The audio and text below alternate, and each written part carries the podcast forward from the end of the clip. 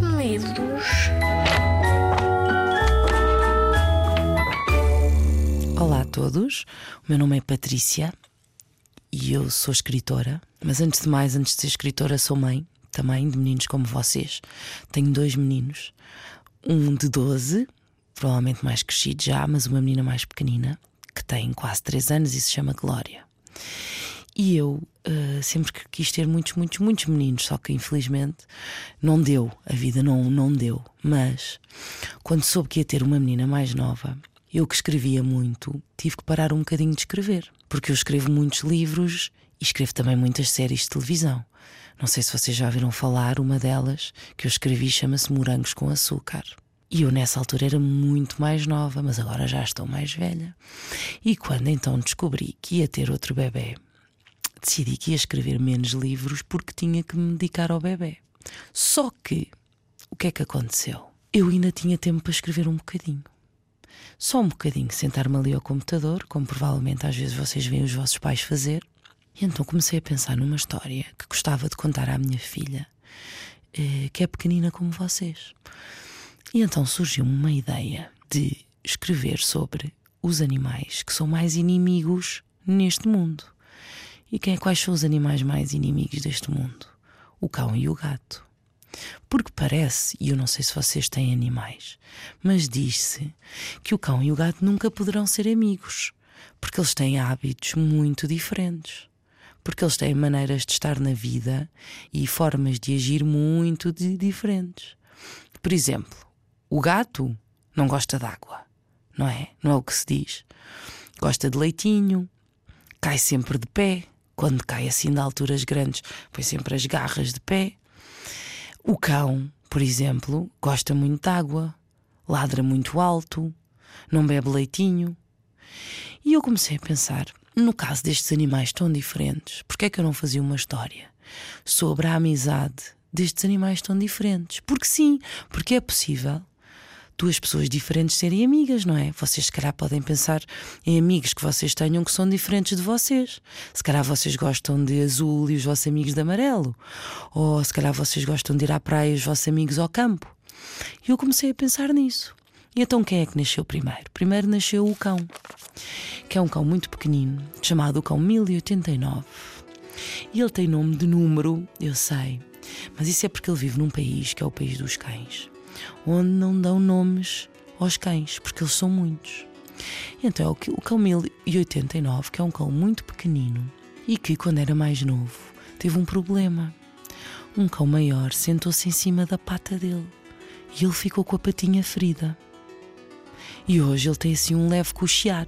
Sabe o que é cochear? É quando a pessoa não consegue andar totalmente bem. E então o cão, por causa disso, foi mandado pelo líder dos cães ser o guardador do país. O que é que isso quer dizer? Quer dizer que ninguém entra no país dos cães a não ser que o cão 1089 deixe.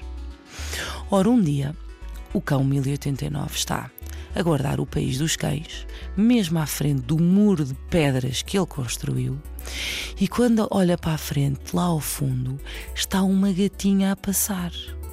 E é uma gatinha que é tão bonita, tão bonita, tem um pelinho branco muito sedoso.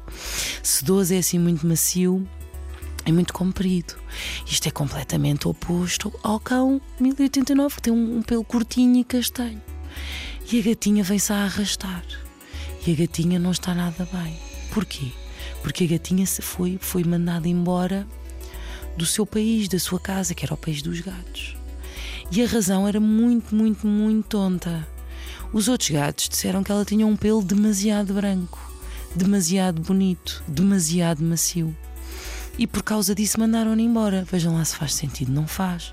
E quando a gatinha, que se chama Maria Branca, chegou ao pé do cão, ela estava tão cansada. Ela está mesmo cansada porque ela vem a andar há muitos, muitos dias. E depois ela pede ajuda, mas o cão não pode ajudar porque os cães têm que obedecer ao líder da matilha, porque os cães são muito obedientes. E ela fica muito, muito triste e fica ali deitadinha, até que há uma pulga, uma pulguinha muito pequena, que salta para cima da Maria Branca, vinda do 1089. E essa pulga começa a ficar amiga da Maria Branca e começa a explicar porque é que o 1089 não a pode ajudar. Porque também disseram ao 1089 que ele tinha que estar ali em frente ao muro sem deixar entrar ninguém, a não ser que fosse um cão. E o 1089 ouve isto tudo e fica com o coração pequenino, porque ele sabe que podia ajudar a gata. Porquê é que ele não haveria de ajudar a gata? A gata é, é boa menina, é boa gatinha. E nessa noite a gata está muito frágil, já está muito cansada e com muita fominha. E ela adormece ali em frente ao muro. E no dia a seguir, quando acorda, vejam bem o que ela tinha à frente dela uma folhinha verde, grande, enorme, muito fofinha, cheia de leite lá dentro. E ela fica numa alegria, porque era a melhor coisa que lhe podia acontecer. E a pulga diz-lhe: diz-lhe assim: Olha, quem fez isto foi o 1089, foi o cão. Ele foi ali ao prado e tirou o leitinho das vaquinhas para te dar. E ela diz: Mas porquê ele não gosta de mim? E a pulga diz-lhe: Se calhar gosta. Se calhar às vezes as pessoas gostam e não dizem que gostam. Se calhar às vezes as pessoas enganam-se. E a gata fica a pensar naquilo. Ela tenta passar o muro, mas mesmo assim o cão não deixa. Até que lá ao fundo, na estrada, começam-se a ouvir uns passos muito fortes, tipo tum, tum, tum, tum. E quem é que vem aí? Vem a matilha. A matilha são os cães todos do país dos cães, os cães caçadores. E os cães caçadores o que é que trazem? Trazem a comida para os outros cães, trazem os outros bichinhos que eles vão comer. E o líder, que é um cão enorme, que tem os dentes amarelos muito compridos, aproxima-se e diz: Cão 1089, disseram que tinha estado aqui uma gata. E o 1089 tem que tomar uma decisão. E então ele toma uma decisão que é: ele diz ao, ao cão líder que teve ali uma gata que ele a mandou embora e que a gata não, não era sequer. Hum, não lhe deu nenhuma vontade de lhe dar uma trinca. Só que o líder fica tão zangado que, para se vingar, agarra na patinha do 1089, na patinha ferida, e começa a abanar, a abanar, a abanar. Nesse momento, a gata, que ainda estava ali escondida, percebe que gosta do 1089 e que de facto, se calhar, eles podem ser amigos. Porque é que não hão de ser amigos? O 1089 é um bom cão. Ele trouxe-lhe leite. Ele foi amigo dela e então salta para as costas do cão mau líder. E os dois, juntamente com a ajuda da pulga, tentam de alguma maneira não derrotar o líder, que ele é muito grande, mas explicar ao líder, sem muitas palavras, porque ele não quer ouvir, que a amizade entre cães e gatos é possível. E na verdade, eles não derrotam o líder, eles não, não, não, não, não conseguem. O que eles conseguem é mostrar aos outros cães que há outros caminhos que se podem fazer às vezes na vida, que não há só um. E portanto, no fim, o líder vai-se embora com os outros cães, e o cão 1089, e a gata Maria Branca, e a pulga, que não tem nome, chama só pulga uh, decidem que afinal os cães e os gatos podem ser amigos, que os cães e os gatos devem ser amigos, porque acima de tudo o mais importante é nós sermos bons uns para os outros, nós sermos simpáticos uns para os outros, nós ajudarmos os outros. Porquê? Porque se nós ajudarmos os outros, à partida, os outros também nos vão ajudar a nós. E nós estamos assim a ajudar a nós próprios. E ajudando a nós próprios, o mundo inteiro vai ficar um sítio melhor.